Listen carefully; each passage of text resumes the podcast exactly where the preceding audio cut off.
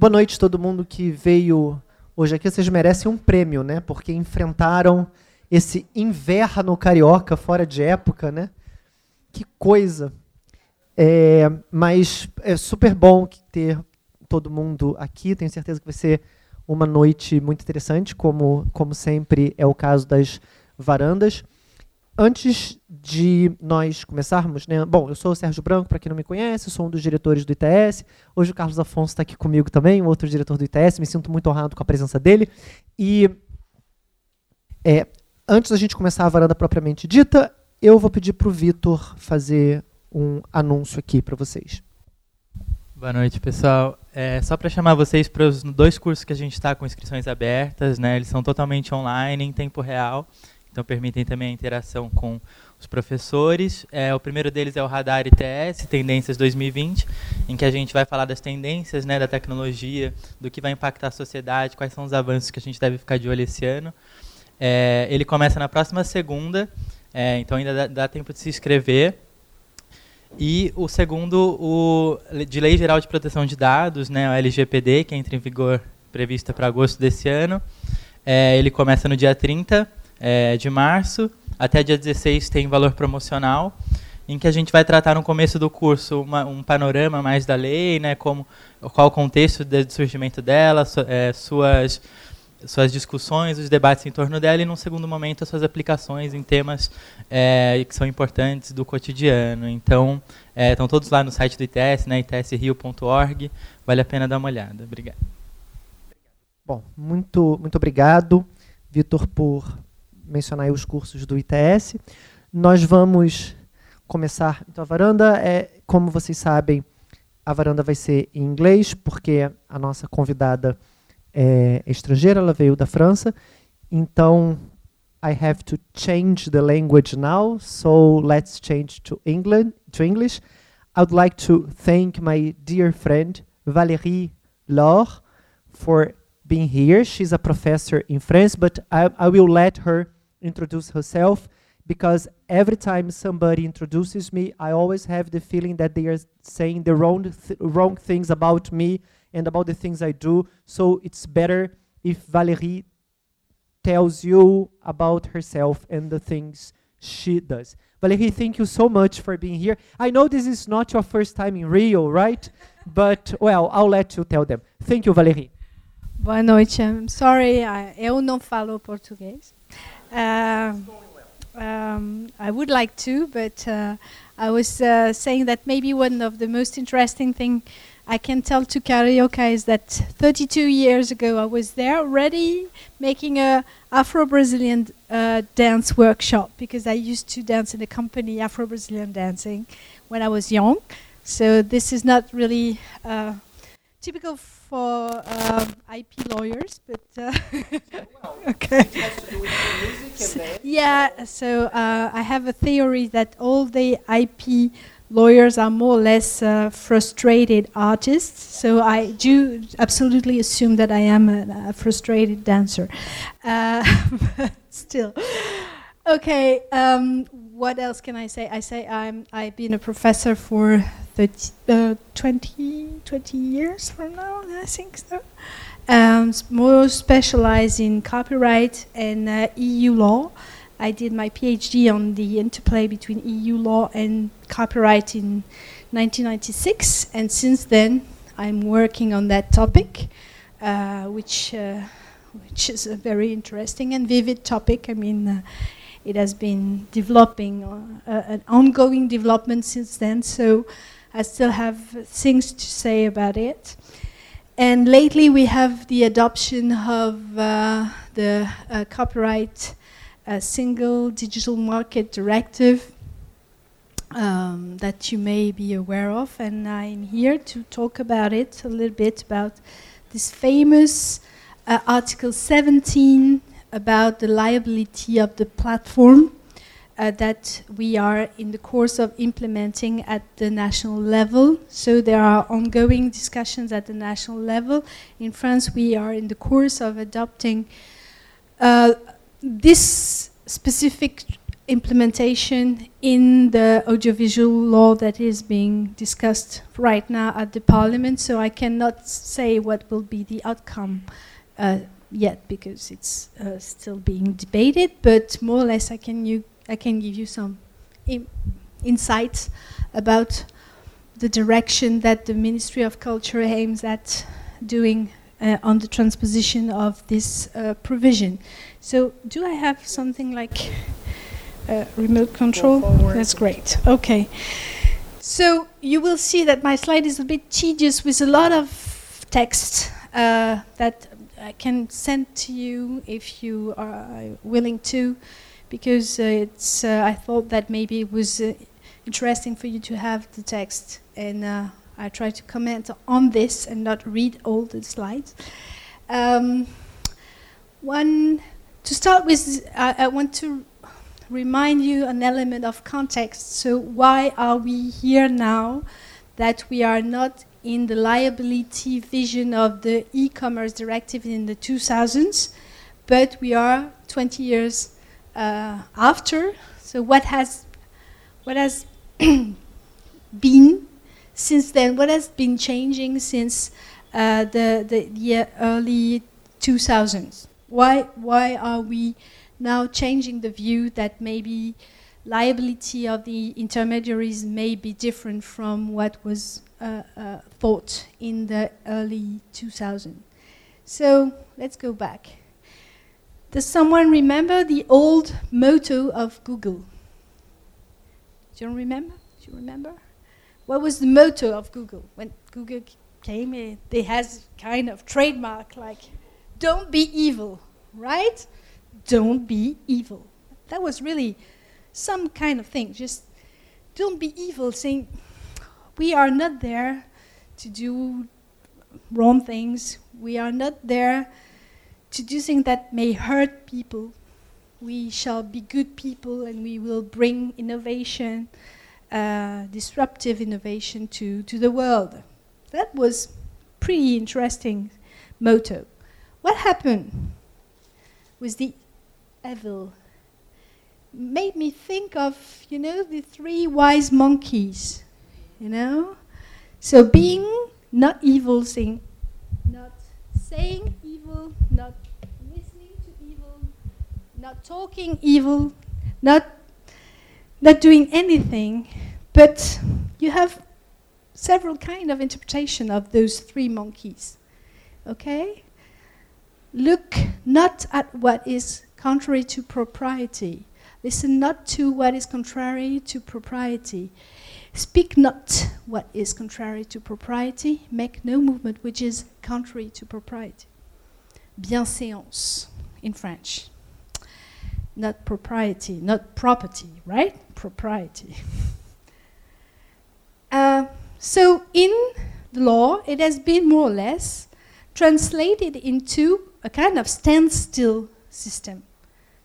Avoid from doing bad things, meaning stand still, don't move, don't do things that may harm, but be passive because you are merely an intermediary.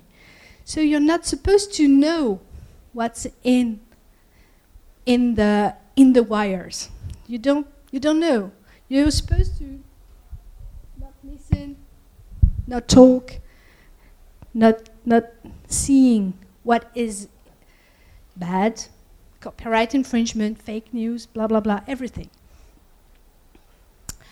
So it has been translated in at the European level, but more or less worldwide in a situation where free, move, free freedom of expression shall be guaranteed through net neutrality to guarantee that there will, be no discrimination among the different type of content considering the type of speech but also the money of the operators that should not have been taken into account normally um, no general duty to monitor.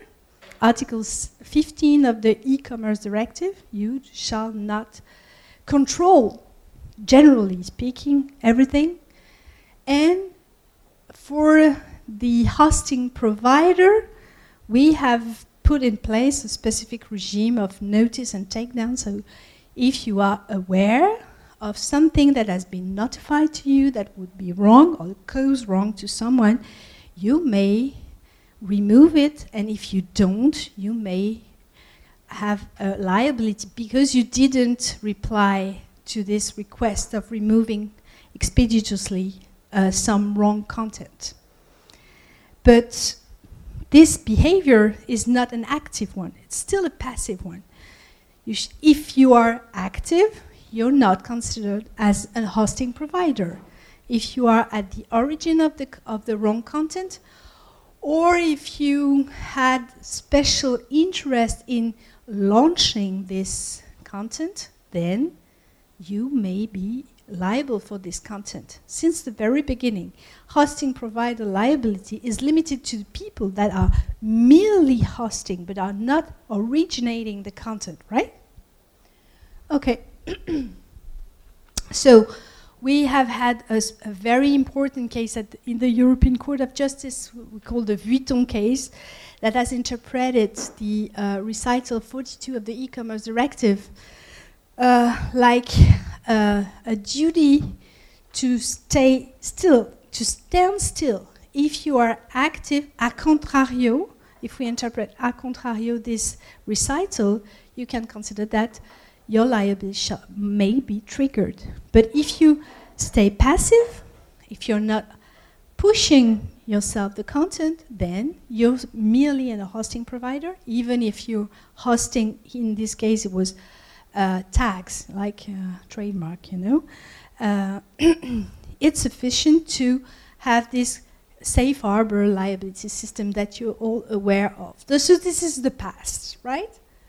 So the past was if you stand still, if you're not aware of what is going and is doing wrong, it's okay, you're still the wise monkey. But there's this another interpretation of what means the three monkeys. Uh, we, meaning that maybe this kind of uh, movement is a willingness not to. It's not that you're not aware. It's that you are not willing to see things that you ought to see or that you might have seen, but you're feigning ignorance. Okay? So you, you absolutely know what's going on. But still, you pretend not to have any liability or responsibility in what is taking, it, it was going on. So, and I think that it's interesting to see that quite recently, actually, 2018, Google decided to remove this don't be evil motto from its um, code of conduct. And it replaced it by do the right thing. It's not the same thing at all, right? Don't be evil. Remove don't be evil is, is quite a statement. I mean, okay, I assume that I can be evil now. So far, I, I was not evil, but now I can assume that I'm evil. But I have to do the right thing. And even in this motto, it embeds a changing of understanding of consideration of what are the duties of the intermediaries now, which is not stand still anymore, but do the right thing.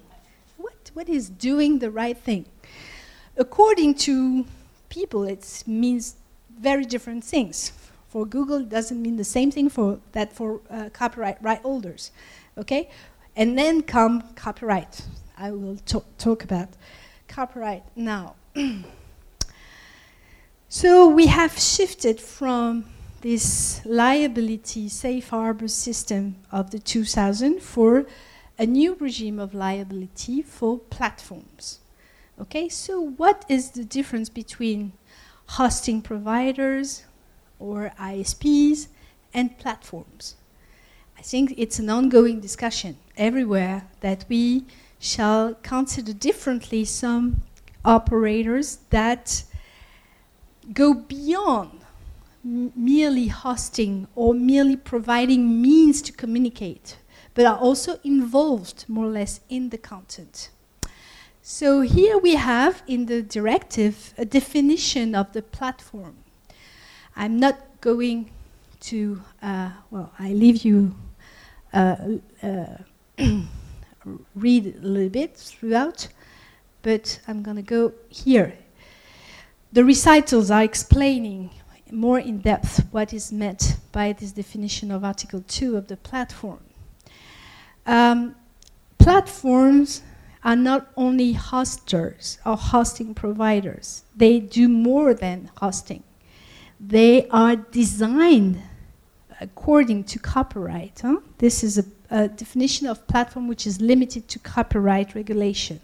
It has no aim to define a platform uh, in a wider at a wider scale than for copyright purposes.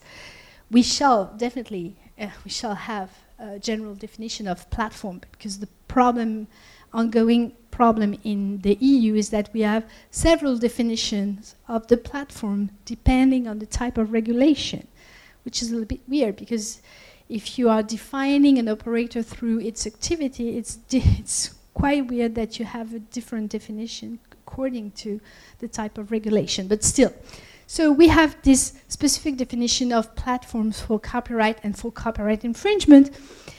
And according to the directive, the, those platforms uh, that are concerned by the regulation, by the text, by the directive, are designed to give access to public, to copyright protected content as subject matter uploaded by the users. So first element of definition, it's that there is a design, that the, the frame, the structure of the service is intended as the purpose, but also built in such a way that it it pushes it pushes copyright content.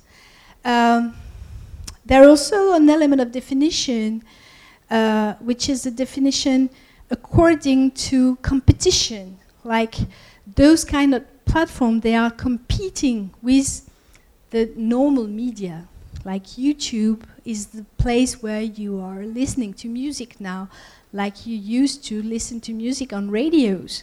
Now you're not going to radios anymore, but you're going to YouTube directly. And so it means that platforms are also in a, a, larger frame which is competing with the normal, the, the, the, the genuine media.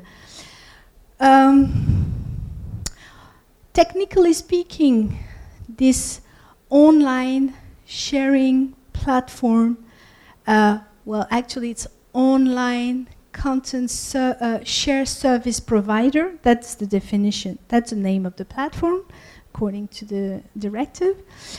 Uh, these OCSSP are also defined through their activity, storing and enabling uploading and sharing a large amount of protected content. Here again, um, not small, not if you are not only sharing or providing a small amount, what is a small, what is a large amount? That's complicated to deal with, but nevertheless, uh, the text is intended to tackle only the large amount of content that are being shared, and uh, and last but not least, um, profit purposes. Okay? So it means that in the definition, but also in the exclusion, because there are um, recitals that name the exclusion of the various operators that are not uh, pointed out by the directive and are not liable or are not subject to authorization, you have all those non for profit operators like Wikipedia, like um, um, non-for-profit repositories, encyclopedia, open source software are not concerned by this uh, new liability regime and this uh, uh, requirement of authorization for communication to the public.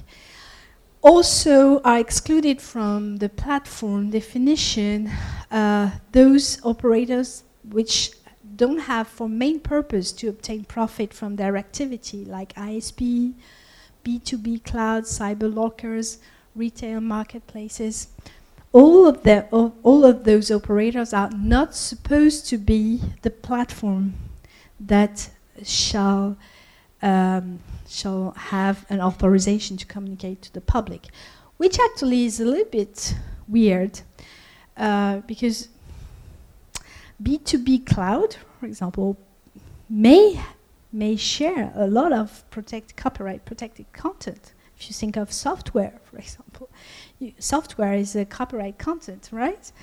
And in B2B uh, cloud, you share um, software as a service normally, like, and then, then it, it shall maybe be a problem according to copyright. Still, it's a political decision to exclude this kind of uh, operators from the definition of platform. And we also have this kind of gray zone of what are the operators that are deemed to ask for authorization, like the start and, and liability regime that are the startup clause, and also the question of this large amount of content that I've already talked about, and that shall be assessed according to recital 33 on a case by case basis. Like it doesn't provide any clue of what is a large amount of content being shared, right?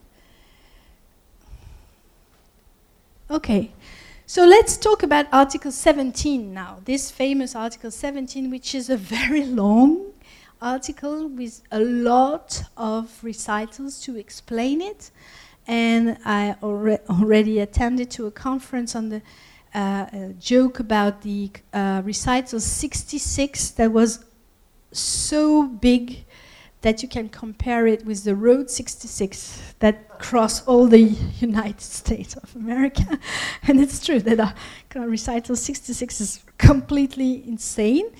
Uh, so here is more or less the structure of this provision, and let's uh, start with the kind of revolution of the revolutionary uh, dimension of Article 17.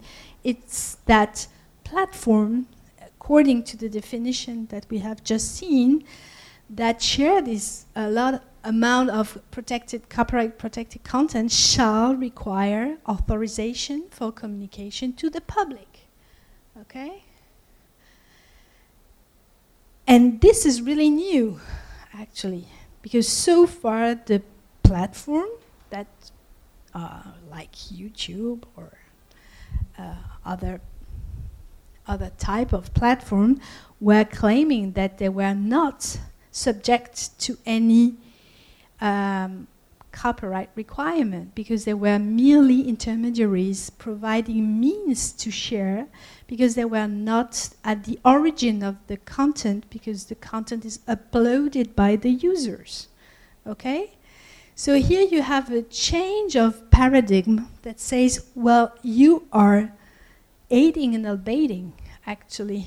Like, uh, but at the civil level, it's not a criminal question, it's civil level. You are participating to the communication to the public, and therefore you have to ask for permission for doing that. And actually, the burden, it's more, it's, it's more precise than that, the burden of the economic exploitation of this content that is being shared throughout your services is relying on you and not on the individuals that are acting for a non-commercial profit and that are using your structure to upload content. Okay? So the idea of this provision is saying, well, let's get rid of this. Uh, I'm not completely involved in the communication to the public, a scheme that we used to have for a hosting provider system, you are completely um, involved in the communication to the public because you provide the means to um, to the users, to your users, for doing this communication to the public. And actually, even though, technically speaking, those are the users that are posting the content. The, this content is being made available through your website, and that's the place where people get the information. So because of that, because you benefit from that, because uh, you have you are aware that you are this kind of marketplace for sharing content, then you shall ask for permission because you make an act of communication to the public. Actually, but I can maybe we have a discussion about that.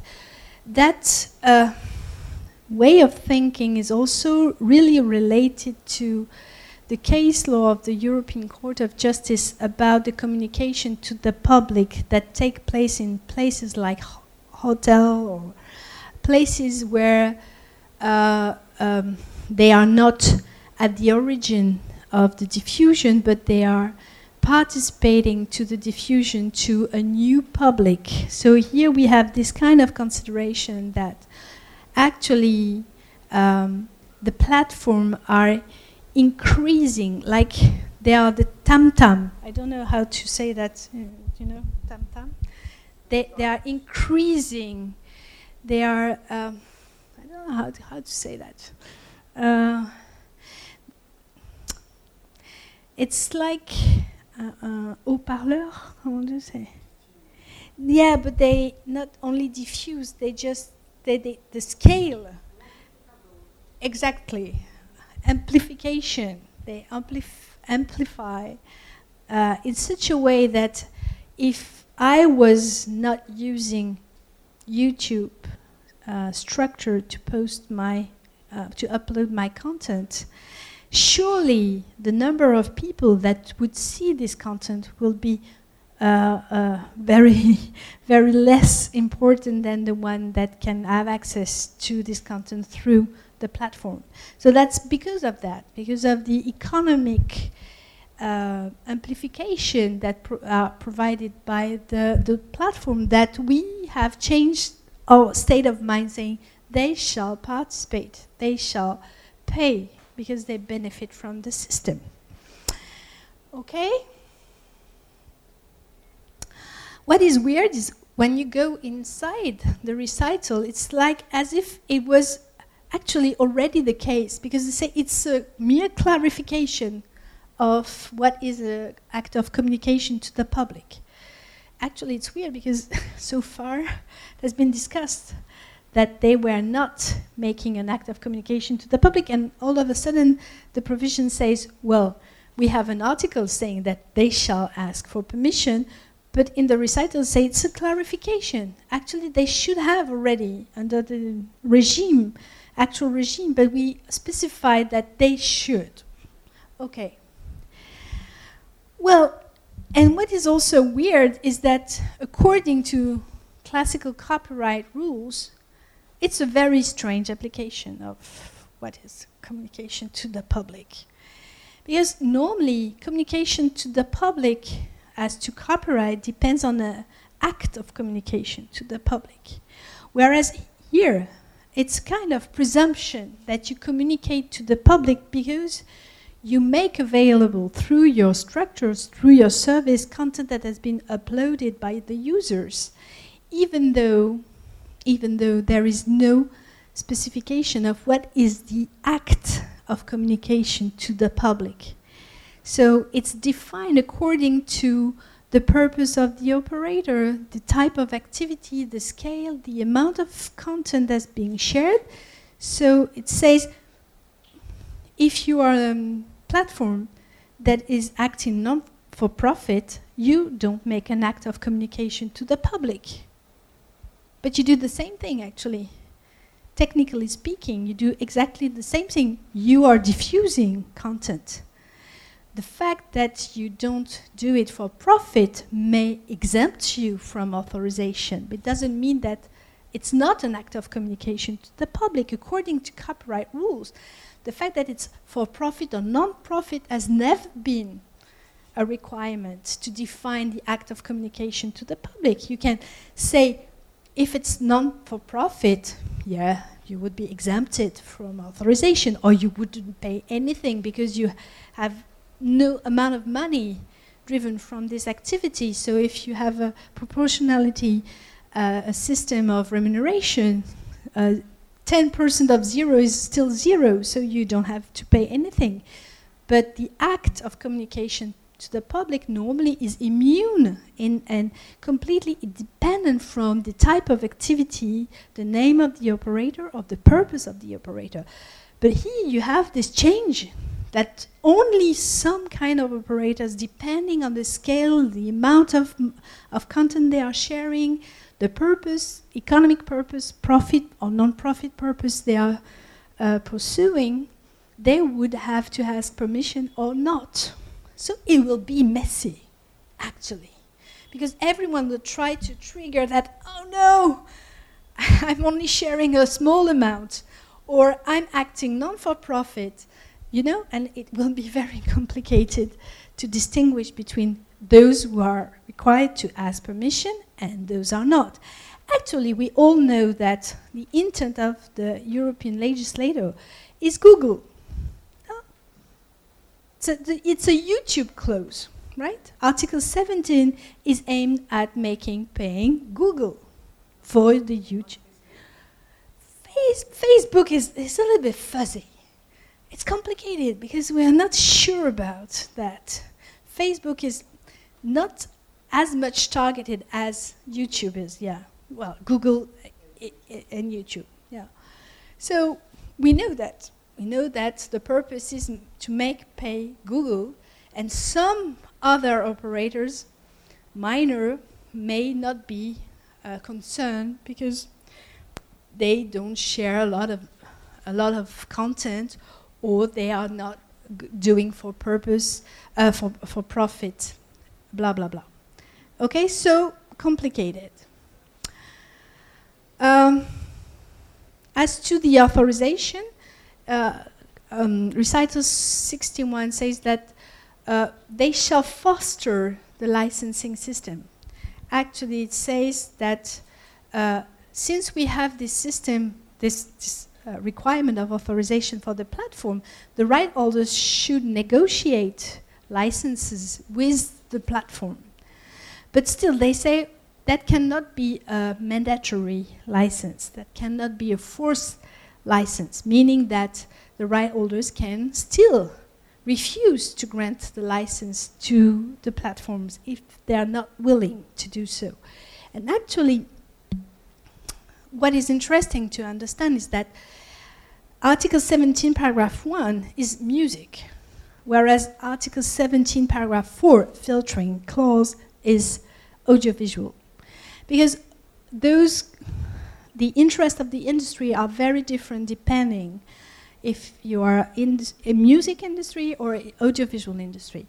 Music industry is willing to conclude licenses with YouTube and with Google and with the various guys because they they are willing to have this kind of access to music through those platforms. So they just want to have money out of it, more money than they so far have negotiated under this kind of um, uh, contractual agreement that were not grounded on anything. So they have now a new ground to conclude licenses with Google and say, like, you pay for the music you are uh, diffusing. Audiovisual rationals is very different because they are not willing.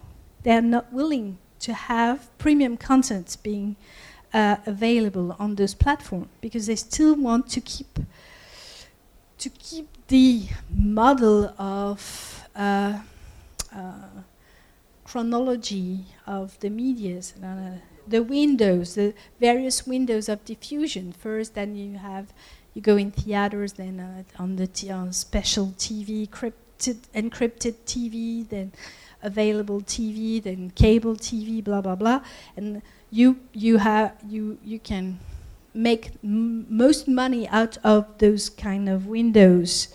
So if you have availability of the last uh, season of uh, Game of Thrones before it has been displayed on HBO or I don't know, is it HBO? Yeah, it's HBO. Uh, then HBO will not be involved in uh, producing or financing it because they they cannot uh, foresee the rewards on the subscription anymore. So audiovisual industry is not willing to have this premium content being making, made available. So that's why fostering licenses, yes, but with the limit that they can refuse to license. Meaning, so it's a weird position for the operators because they are supposed to require authoriza authorization, copyright authorization, but the right holders may refuse because they don't want the content to be online through the platforms. Okay? Okay, um, I'm going maybe. I still have 20. Okay. So, second uh, element of, uh, of this uh, provision, really interesting one, I think. Very, uh, to my mind, this umbrella system is the uh, most interesting thing of the provision, actually. uh, it's it's the the the fact that it replaces the burden of the communication to the public that lay, that was lying on the individual users, and it it replaces it and places it on the on the platform, saying actually when the platform is concluding an agreement according to the availability the of the content on the platform. It also covers the, the, the genuine upload by the individual um, user. So, as a user of the platform, you don't have to get authorization because it being, it's being covered by the general authorization. Uh, the the platform will conclude with the right holders. That's really a relief, actually. It's, it's, really, it's really puzzling because in, in the, the discussion about Article 17 was mad, absolutely mad. We have been through completely hectic movements, uh, democratic, massive opposition at the parliament, a lot of lobbying and discussion, petition, uh, comment do you say, uh, petition, petitions, and uh, in Germany, and it was completely mad. And at the moment, several uh, things has been said that were not true actually.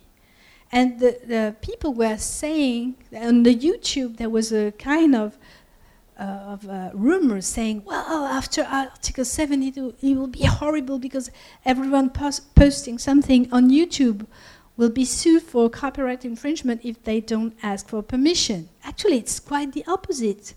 Because before Article 17, anyone posting uh, um, copyright content without prior authorization were deemed to uh, copyright infringement. Whereas with this umbrella provision, it's not anymore.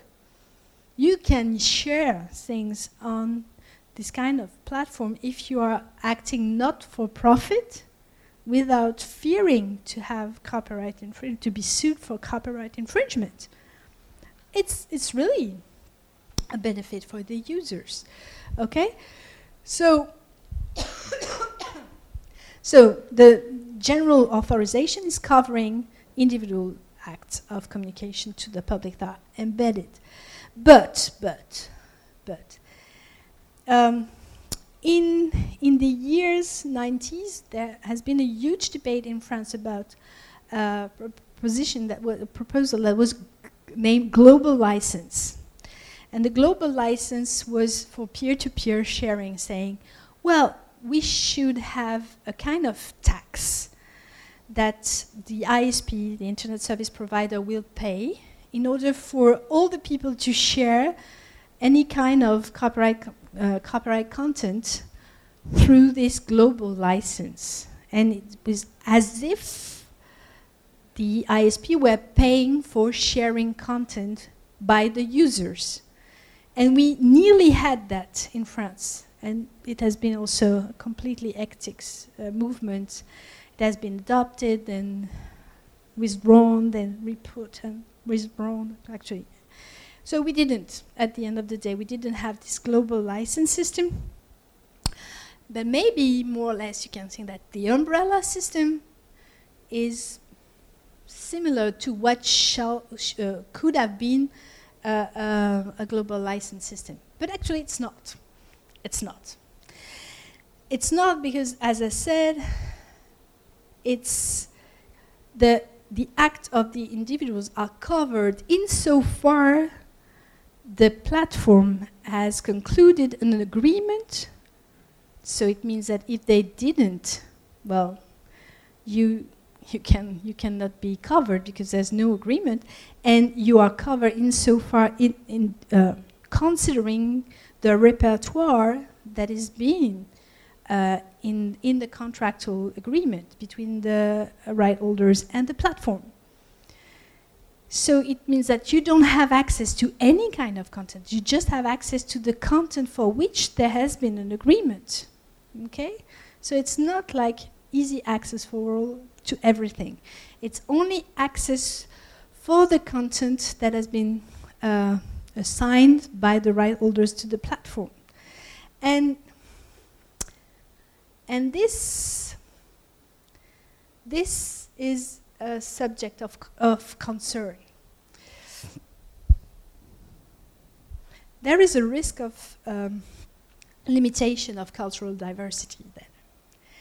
Because if you are a platform, you're not willing to conclude agreement with all the right holders. So you will select the right holders with which you aim at concluding and paying money and uh, well, you unless you have a very deep pocket, then you will limit the, the, the, person with which you will you will conclude this assignment, meaning that uh, certainly you will you will try to have access to the biggest repertoire, to the hits, to the American and uh, Anglo-Saxon music repertoire. But what about the other national, less well-known repertoires. Uh, uh, will they still have money to pay for that? So there's a risk of limiting the uh, cultural diversity. And second problem is that um, the access to the information for the users. When I use the platform, how can I know what kind of content I can I'm allowed to share according to this umbrella authorization? Will I have some kind of lists of works that I can, I can post, share? Uh, how, will how this list will be updated? Uh, what kind of access to those information can I have? It's, it will be that we don't have any information about that.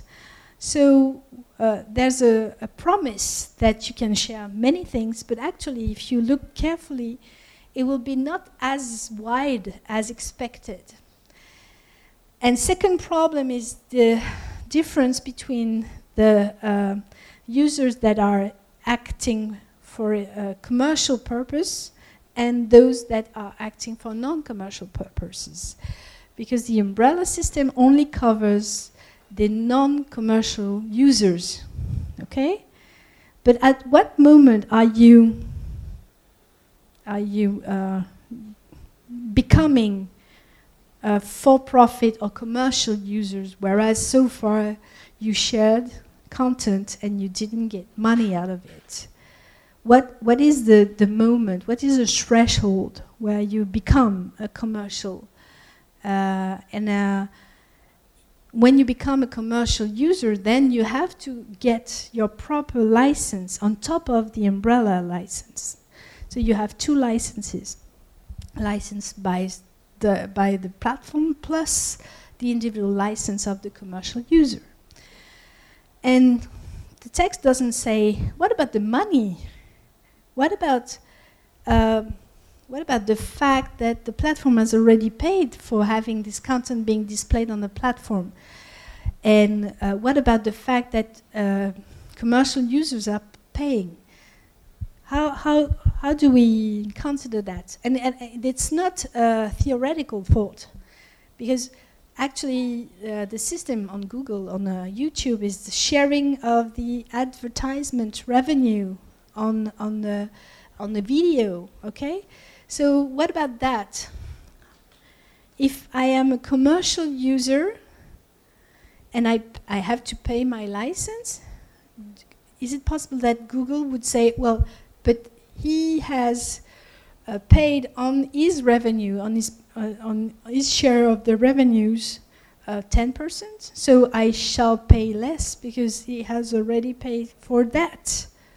Or on the contrary, uh, because it was um, uh, not a large amount of, of, of, content or the scale of, uh, of the amount of money that was uh, reached by the users is not sufficient to trigger the proper or individual license. So what about this, the money share, the, the money being distributed between those different kind of actors? It's, it's really unclear. So we don't know how they will take into account the share of the revenues. Three, um, I will go really quickly on the uh, fifth and sixth, so don't, don't worry about that. Liability regime. Okay, so here we are. Uh, Article 17, paragraph 1, so you're involved, you have to ask for permission. If it's music, then you may have an authorization. If it's audiovisual, you may not have an authorization because they want to keep this premium content for other kind of distribution. So if you don't have an authorization, if you have content which is available on the platform, but you didn't get authorization, what shall, uh, what, what, shall, what, what shall be the regime? So here we have a special regime for liability that is being put in place, which is normally not Article 14 of the e-commerce directive and the hosting provider uh, system. Article 14 does not apply, okay? Does not apply for copyright infringement. Doesn't mean that copyright Article 14 doesn't apply anymore. It does not apply in this frame. It's weird because you say at first, we are not talking about um, hosting providers here. We are talking about platforms, and platforms uh, are not merely hosting provider, but still you need to underline that Article 14 will not apply, meaning but so it maybe it should have, because they would have been treated as hosting provider if I don't say that. Yeah, I don't know if it's it's clear it's quite contradictory to say on the one side we are tackling new kind of operators that are not merely hosting provider, and on the other side to say, well, Article 14 does not apply, because it means that if you are saying that uh, in the silence of that, uh, uh, if, you, if you kept silence about it, 40, Article 14 might have applied nevertheless. So it's weird. Article 14 does not apply. And uh, what is said in uh, this famous 66, uh, this famous 66 uh, recital, that we are uh, putting in place a specific liability mechanism for the purpose of this directive. Okay, so we are in a new system. And this new system is quite complicated, actually. This new system says if you don't have any authorization um, for the act of communication to the public, you you may have a liability unless you demonstrate that you have made best efforts to obtain the authorization. You have made best efforts to ensure the unavailability of the works for which the right holders have provided the service provider with the relevant and necessary information, and you have acted expeditiously upon receiving a sufficiently substantiated notice from right holders to disable access or to remove from their website the notified work and made best efforts to prevent their future uploads in accordance with point B. Meaning,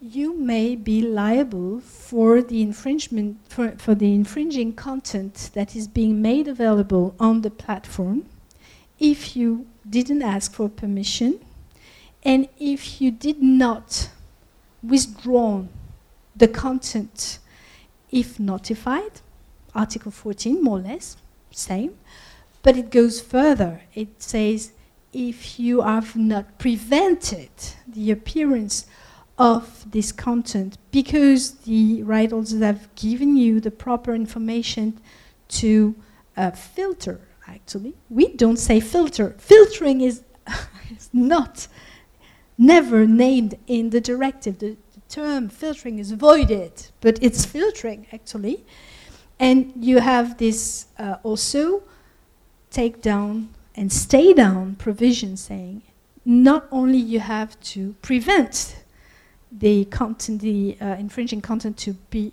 on the platform. But if it appeared, nevertheless, you shall make your best efforts to take it down and make it staying down by having some filtering system that ensure that it will not reappear. Okay? So this was the most controversial provision of, a, of the directive, saying actually you have a duty to filter. And that's true, actually. Article uh, seven, uh, 17, paragraph 4, even if it doesn't name, never name the term filtering, is a filtering duty. Okay? So, what about that? Actually, why did we reach this situation? Because the right holders were fed up with notifying and takedown, notifying and takedown, notifying and takedown. on all all the uh, infringing content was keeping on reappearing and endlessly, and they were uh, um, spending a lot of money on the notification system, or they had to this kind of agreement with platforms like the fast track system for the YouTube to remove expeditiously the content that was uh, uh, notified by the collective management organization or uh, the great, uh, the big, uh, the big um, publishers like Universal and so on that had specific agreement with Google or YouTube to withdraw expeditiously and uh, uh, endlessly the content that were modifying that were notified. Actually, so filtering was already existing, and that was the second lie of the discussion, during the discussion, saying, wow, it's horrible. It's filtering. Yeah, it's horrible. It's filtering. But filtering is already existing, was already existing, but it was existing on the ground, on, this, on the, the only contractual ground shared by specific, some uh, specific right holders and some platform willing to uh, to have this kind of filtering system. We have that.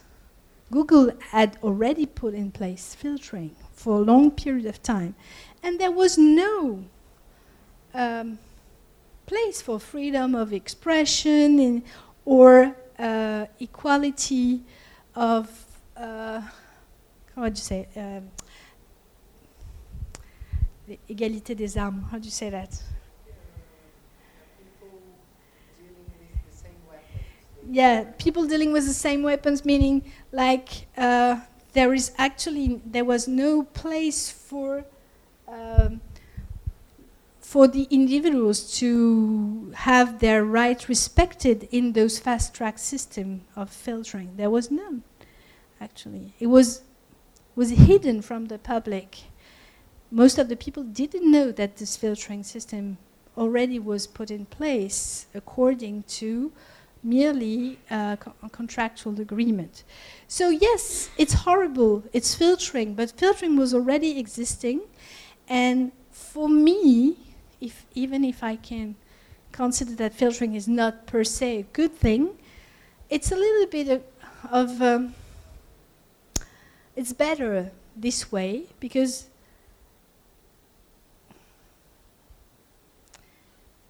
because uh, it has introduced a small level of respect of the rights of the citizen, because we uh, will see that of the exception system. Okay, so it's not satisfactory, but it's it, the, the the the system was not satisfactory uh, either way. Um, how long is it? Eight minutes. Okay.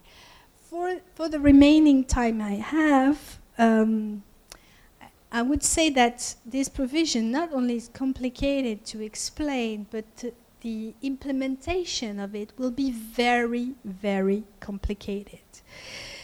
Because you have, uh, in order for this system to, to be functioning, you have an allocation of information which is very complicated to draw. Because uh, the obligation that lies on the platform is subject to access to a lot of information from the right holders.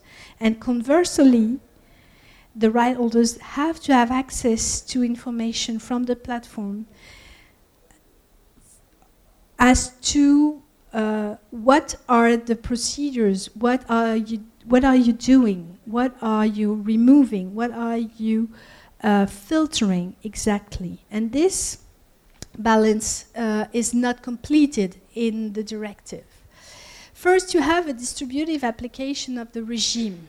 So the uh, obligations of the platform are not the same depending on the, the type of platform and the um, um, income of the platform and the content shared by the platform. So if you look carefully throughout the provisions of Article 17, you will see that if you are a for profit user not covered by the umbrella, you have to get access to a license in order to uh, be covered by copyright assignment. But if you don't have, then you will be liable for direct copyright infringement. Okay?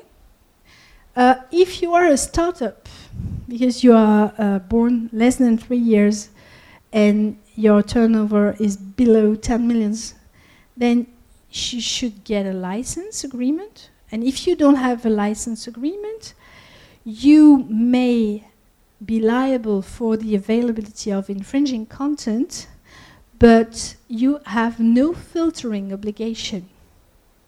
The filtering obligation is really lying on the big platforms.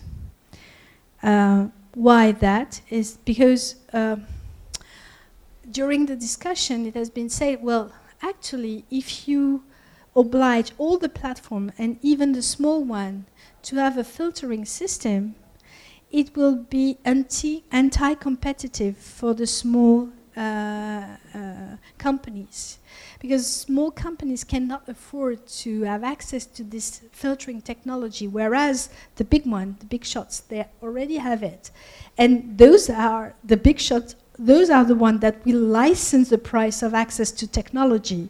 So for sure, they can refuse.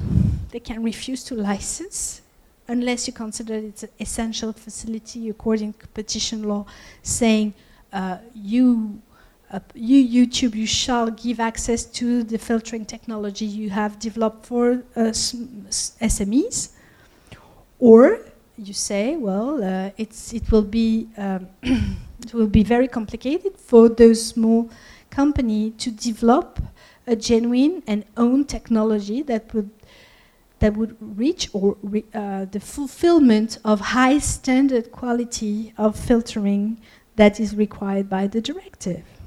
So, in order to um, avoid this um, anti-competitive system, there is this startup clause saying, well, if you're a small-scale uh, company and uh, for a while, you will not to have uh, to filter.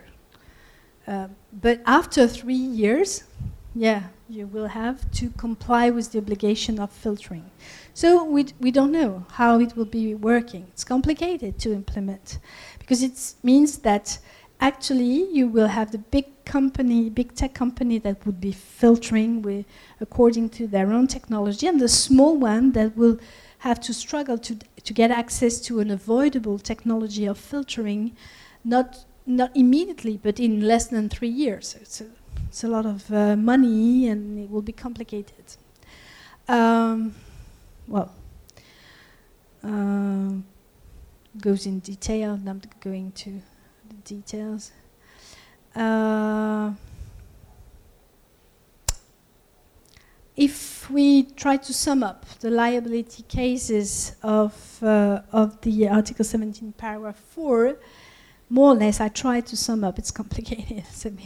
the, the operators will be liable if the content has not been authorized and if they did not make the best efforts according to the high standard of industry, but considering the proportionality principle as to the availability and the cost of the means to withdraw it from their service, when they had received relevant information by the right holders in advance as to the content that should not appear, or after proper notification if the content appears despite this information, and they don't act expeditiously enough to remove it, or if they fail to demonstrate that their service is capable to prevent the future uploading of unauthorized content according to the information given by the right holders. Very complicated. Very complicated. Seeing uh, several cases of liability. You did not withdraw expeditiously, you did not prevent the reappearance of the content, you didn't apply the high level of standard of the industry in, in your uh, filtering uh, system um, you didn't act uh, sufficiently quickly, and it's very complicated. What is, what is in the course of the discussion is the question of information. What is the relevant information that the right holders shall transfer to the operators in order to allow them to make a proper filtering system? And on the other side, what is the information that the platform should provide to the right holders as to the effective results of the filtering system? And this is what has been asked to be discussed in the course of the implementation. But Uh, and this is a this is the problem for European law is that we are discussing that at the national level, whereas we shall discuss that at the international level because you cannot imagine that the type of information that will be provided and exchanged between the platform and the right holders will be different from one country to another. It's completely insane to think that way because it won't work. If you want that to be working, you for sure have to have an international standard of information, type of information that would be standard, standardized, what uh, um, if I have to identify works that I don't want to uh, that I don't want them to be available on the platform, according to which standard? I will I will not go by myself saying, "Hey, I don't want my poem to be posted on on on Facebook."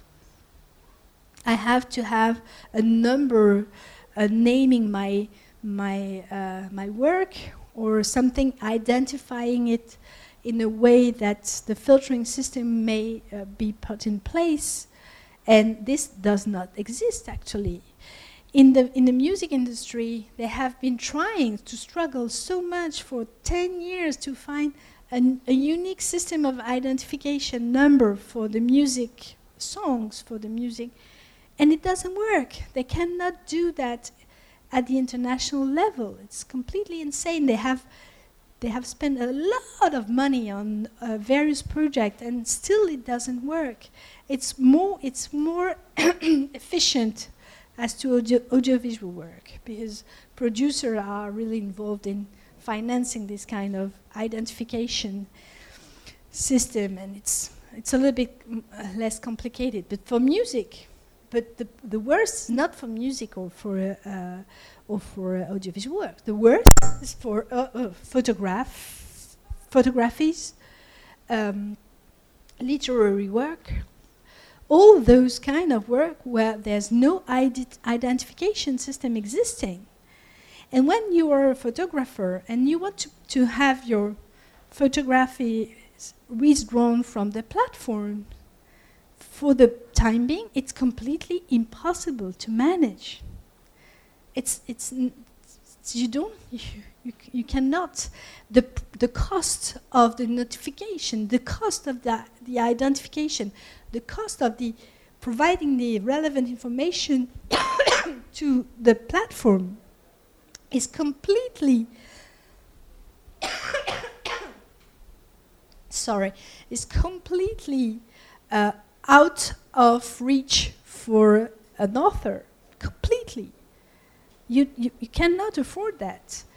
So you won't do it because the price of the mere notification or identification of your work is not available to you. So it's a little bit weird that we have put in place a system of filtering, but the burden of the cost of identification, which lies on the right holders, may prevent them from using this filtering system unless for very big repertoires, and here again, risk for a, a, a, a very poor cultural diversity. Okay? Uh,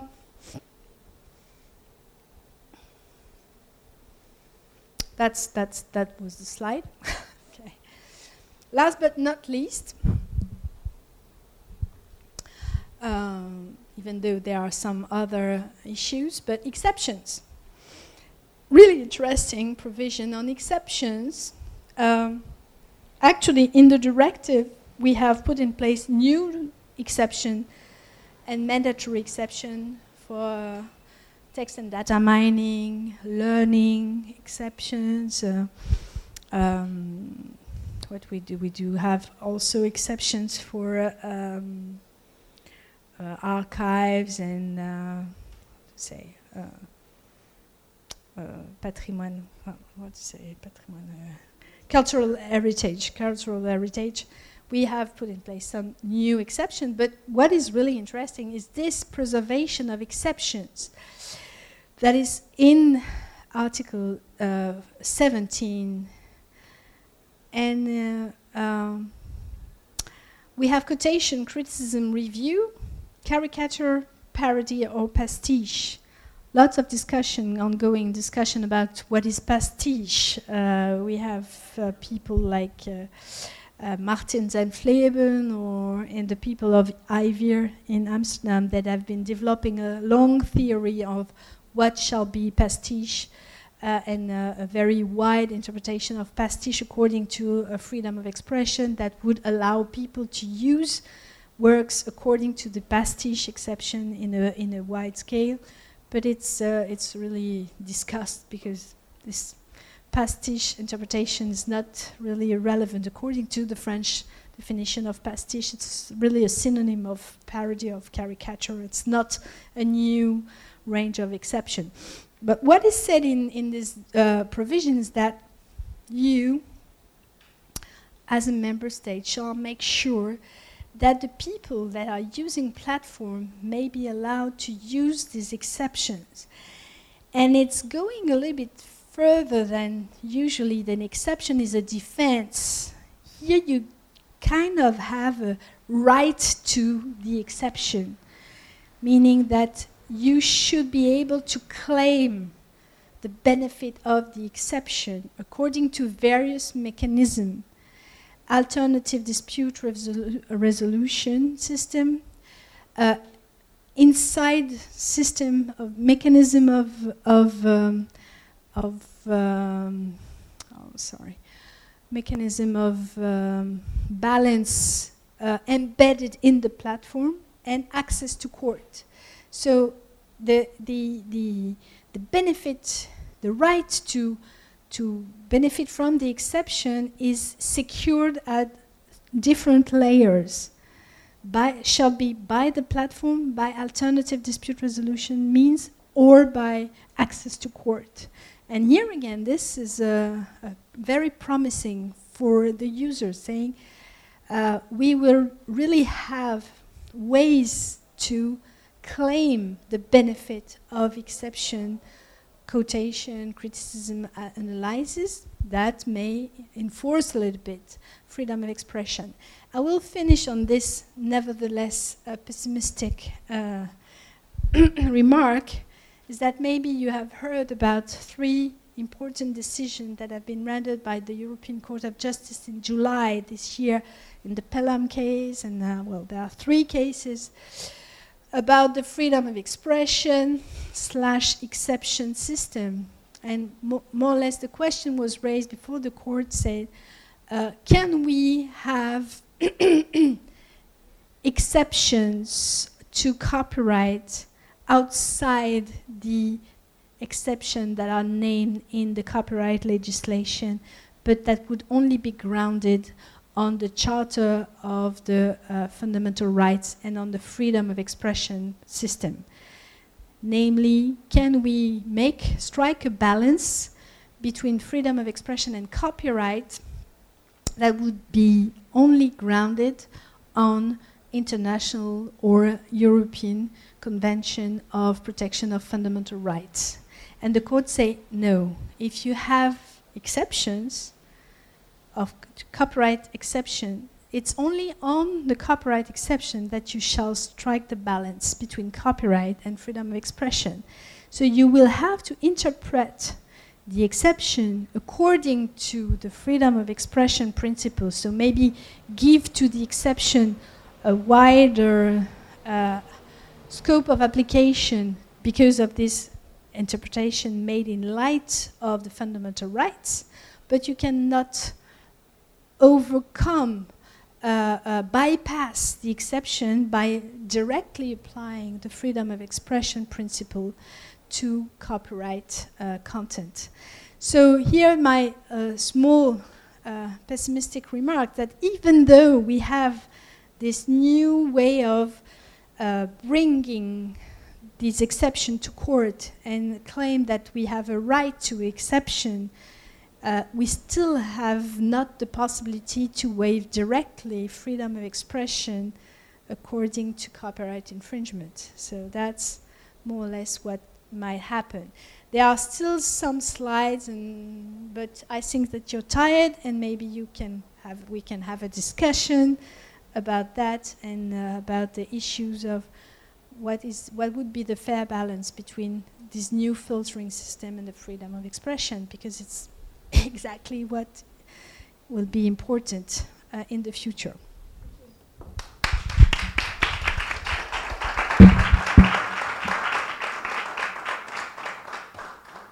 Well, uh, Valérie, thank you so much. What a class! What a class! It was fantastic. Everything you said. It was well for me. It was very, very, very clarifying. It's true. Uh, just one before I will see if people have questions. They always do, but uh, just let me ask you something that is very simple. Uh, I, I think they are aware of that, but this is not a law yet. This is a directive, and each country will have to include um, all, all these in each of their own laws, right? And they have uh, how long? Two years to do it? Not not anymore. Yeah.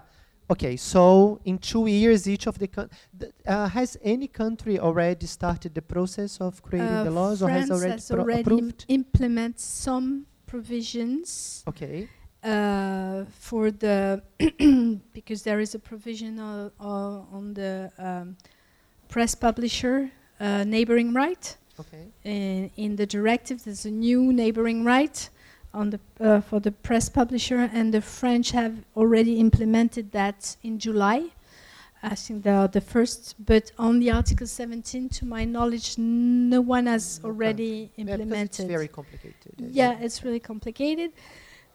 I know that there are some, some, which is really interesting and quite new at the European level, is that there are ongoing discussion in the implementation process between the different member states as to harmonize their implementation of this provision.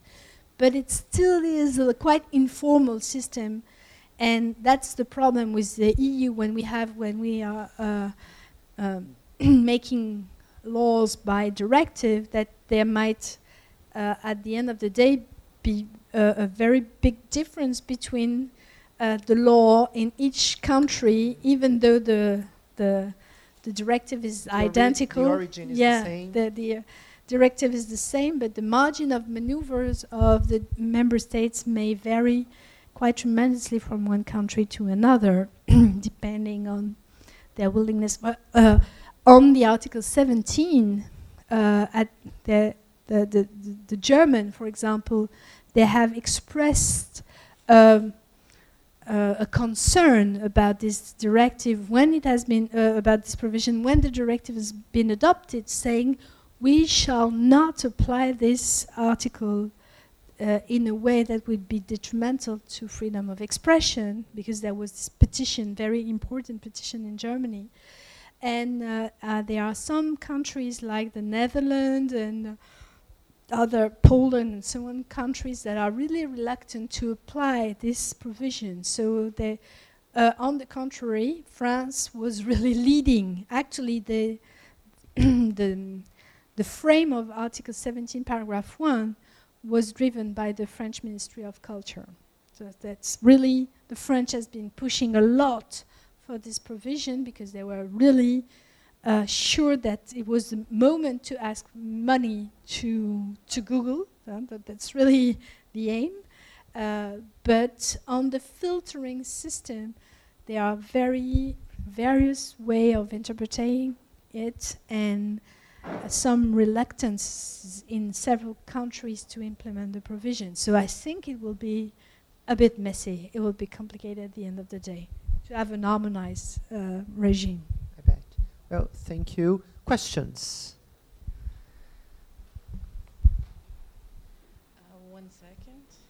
Hi, good night. Thank you for tonight. My name is Carolina. Um, I'd write. I would like to make a remark, uh, a comment actually, and then a question. Um, what worries me most is that um, service providers will more more likely apply more filters um, to. Um, how can I say? Let me just read here. Um, they're more likely add more filters uh, to error in excess rather than just um, put less filters on. I mean, to reduce cost. Um, and what worries me is that copyright infringement is such a complex and subjective matter. So, in order to uh, not have conflict and not be liable, they add more filters. Um, and given that, what also worries me is that um, even though, like for example, countries in Europe like Germany will not likely apply this uh, liability clause, um, how can service providers control by area? Um, will they more likely add filters, like general world, worldwide filters, or will they just um, do they have a sort of uh, sort by territory? I don't know if I'm being very clear. I I think that they, they can more or less um geo-block or, you know, have a system of geo-blocking that would uh, allow them to filter differently from one country to another because, well, uh, copyright legislation are different from one country to another, so copyright infringement may vary from one country to another. So it would be consistent to have this kind of geo-blocking mechanism that is technically uh, speaking possible, but costs, uh, as you say, the, the worry is that the, the, the operators uh, will have a tendency to align on a global standard that would um, certainly push them to filter the most in order to be to be uh, tranquil. okay, they want to be tranquil. and if they want to be tranquil, uh, then uh, the way to do that, to achieve that, is certainly to to filter uh, widely. But that's what I want. I wanted to say. Uh, I said it uh, quite quite uh, s- several times, but it is the case. Actually, the standard is already a wide, a wild and wide filtering system applied by the big operators according to their own standards. So, what is interesting for me in this new attempt to frame a more balanced system by the legislative way is to say to the filtering uh, system, you may encompass striking the balance between uh, filtering obligation but also right to exception. It's really interesting because the uh, exception system is not a a posteriori system. It's a system that shall be normally embedded in the filtering system. I don't know how to do that, and I think that's very complicated for the operators to say, how can I make it clear that quotation uh, or criticism will be uh, uh, available through the through my uh, filtering system? But I know that on the discussion, on the ongoing discussion, it will. The purpose, the context is uh, absolutely impossible to um, monitor by a, an automatic uh, intelligence. It, it's not possible. But the amount of information that is available is possible to do that. And in the discussion uh, in, in front of the Ministry of Culture, what is being discussed by the right holders that, uh, well, we shall allow um, um, five minutes of quotation for audiovisual works, um, um 20 seconds for music.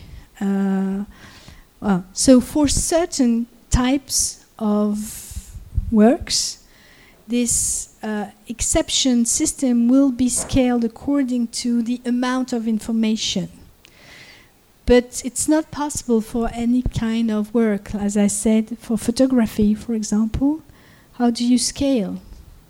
You know, how do you quote uh, uh, a snippet? Is a snippet a quote of a photography, or is it only an ex excerpt that is a quote?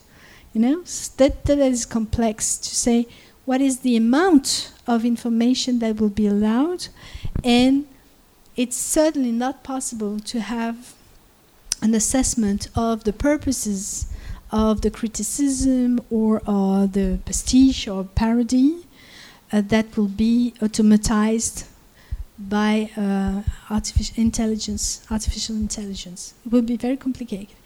What is interesting is that actually uh, there is a human review obligation in the Article 17. It's the first thing. It's I think it's the first provision that say if you have uh, to apply the standard of filtering, but you also have to apply a human review. That's really interesting. Yeah, again, can go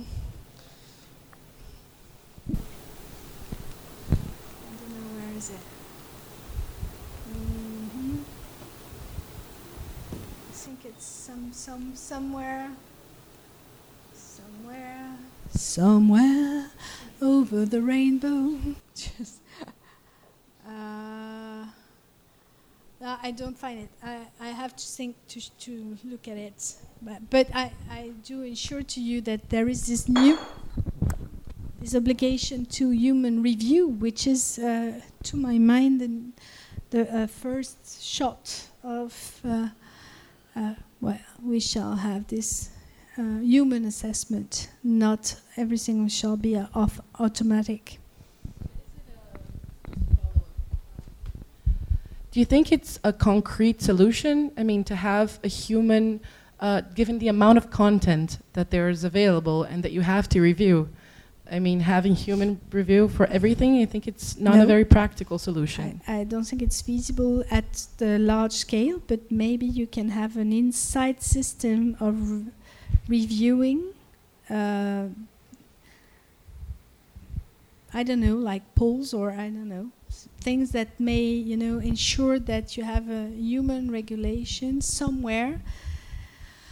More or less, you have the same kind of uh, discussion for fake news and uh, hatred speech and so on that not everything shall be automatized, but also people shall be there to review. Uh, we have had that also for the right to be forgotten, where you had people behind assessing if the right to be forgotten shall or not shall be granted. The problem, for me, the huge problem is that we are phasing out, uh, we are losing the power of the state reviewing what is the good and the, and the bad for uh, uh, delegate, for, for uh, delegated to uh, Google, Facebook. When, when you hear that Facebook is intended to have a kind of Supreme Court.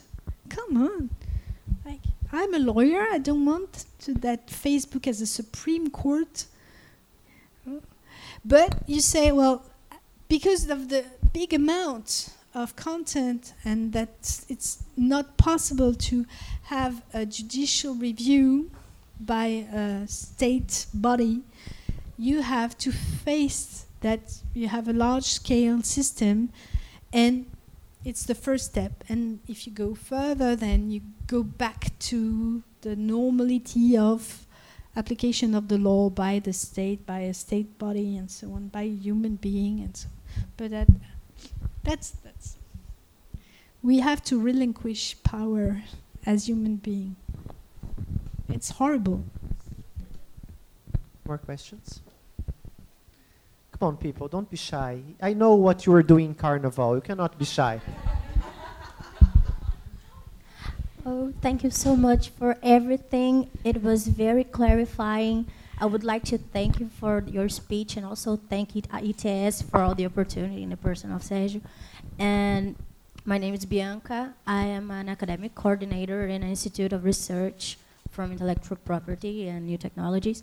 And um, uh, what I got from your perspective, and some of the one of the things there are mo most um, lot kind uh, kinds of uh, subjects that we can talk about in this directive. But one thing that caught my attention was the the how can I say the competition or the lack of competition it may cause, especially when we talk about these big tech companies like Google and when we think about some kinds of, um, how can I say it, some kinds of consequences, this system, this directive may imply for um, any kinds of other developments or platforms which can somehow, in small or bigger perspectives, compete with the service provided by these big techs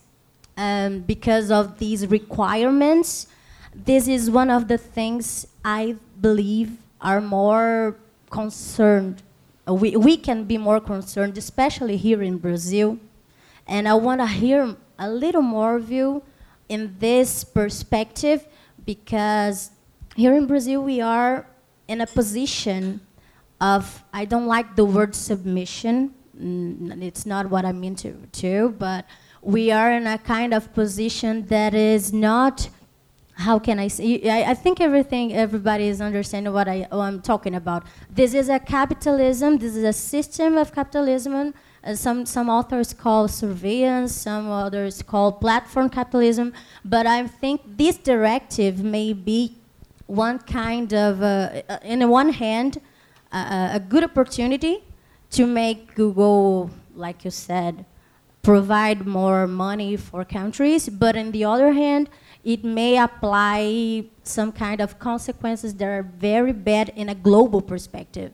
I really wanted you to talk a little bit more about this this kind of Yeah, sure. I, I do I completely agree with you that well let's be honest, we're facing the situation where few big tech companies hold a, a, a gigantic power uh, on the information at the worldwide scale, right? That, that's the base, baseline. Uh, and the attempt of the European legislation was first making them pay for uh, benefiting from copyright industry. That that's the first aim. That's the French aim that they have to pay because they benefit from it, and it's not it's not fair that some people are paying to display content whereas some are not. So the concern of competition there was in order to equalize the status of the various people that are displaying content, we shall have those embedded in the loop, that they shall be in the loop and they shall pay for what they are doing, which is displaying massive content, which is protected by copyright. First concern. We will see, because the result of that, of, of the provision, is depending on the capacity of the right holders to, to, to negotiate with the platform in order to get access to the content and to pay a relevant amount of money. We will see that. But what is interesting in, in this uh, um, frame of the uh, European law is that they have taken into account in the definition of the platform that are submitted to the authorization that some shall not uh, request and pay, like Wikipedia shall not pay for that. Because they're sharing copyright content for sure, but they are acting non for profit and blah, blah, blah, blah, blah. So, this has been in the mind of the European legislator to say yes, the big one that are that are benefiting, that are very wealthy, they should pay. It's normal that they pay. The other one, it's it depends. But on on but but the, the, the bad side of it is as I said, on the filtering on the filtering uh, you have the problem of this requirement to filter is um, clearly linked to the ability to benefit of the technology that has been developed by those big platforms, actually. So when you have uh, the um, what's the name of the technology that Google is using by uh, well, sorry, I don't have any brain anymore with all this brain. it has this brain has as it's relinquished. Um, a content ID. Content ID, con content ID system is, is developed by Google. So okay, so tomorrow when you are a small company that is uh, willing to, to to act as a platform, if you want to fulfill the requirement of filtering, what is the solution? The solution is go going to Google and ask for a license to use Content ID. And either Google would say no, do develop your own technology. I, I don't grant you a license. Or either they will do it and they will benefit from this money and they will keep on uh, making them bigger and more powerful than ever. So, so yes, it's it's a little bit contradictory. And the fact is that uh, the right holders did not want to, and and the public uh, entities, the government either, and maybe it's better because the filtering by the government is not always a good thing, but um, the investment, the money to get the solution of filtering has been done by the big tech company. So it's normal that they, they kind, to, kind of thinking that they shall have a reward and get money out of it because they do develop the solution. So they do provide the technology, and this technology of filtering, reinforcing them as powerful uh, platform of uh, accessibility of the content. So yeah, we we don't see uh, we don't see how to get out of it.